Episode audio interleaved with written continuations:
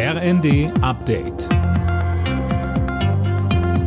Stündlich neu. Auf den Punkt informiert. Ich bin Imme Kasten. Guten Abend. Die G7-Staaten wollen den Ausstieg aus den klimaschädlichen fossilen Brennstoffen vorantreiben. Die Energie-, Klima- und Umweltminister haben sich unter anderem darauf geeinigt, komplett aus der Kohleverstromung auszusteigen. Der Haken an der Sache, in ihrer Erklärung wird kein Datum dafür genannt. Wirtschafts- und Klimaschutzminister Habeck. Einige Länder sind weiter, müssen auch weiter sein. Großbritannien gehört dazu. Deutschland bemüht sich ebenfalls, das alles schneller hinzubekommen. Trotzdem ist das Signal, das ausgegangen, ausgeht von dieser Konferenz, jedes Land für sich bekennt sich dazu und arbeitet daran, es möglichst schnell umzusetzen.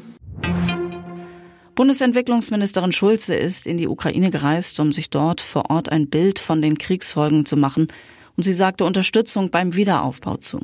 Schulze betonte, man dürfe nicht erst warten, bis der Krieg zu Ende ist, sondern müsse jetzt anfangen. Kurz bevor man das 9-Euro-Ticket nutzen kann, gibt es Verwirrung darüber, in welchen Zügen es tatsächlich gilt.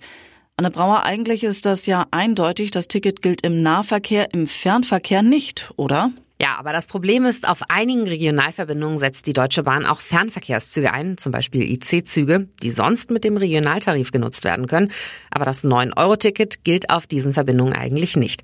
Das steht dann als kleiner Hinweis in der Bahn-App. Laut Bahn laufen Gespräche mit den Ländern, um das zu klären.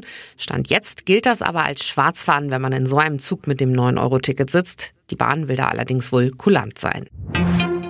Friedrich Merz will nicht ausschließen, dass er bei der Bundestagswahl 2025 als Kanzlerkandidat für die Union antritt, auch wenn er dann schon knapp 70 ist. Im Spiegel verweist er auf den deutlich älteren Joe Biden, betont aber, dass es keine Vorfestlegung für die Kandidatur geben soll.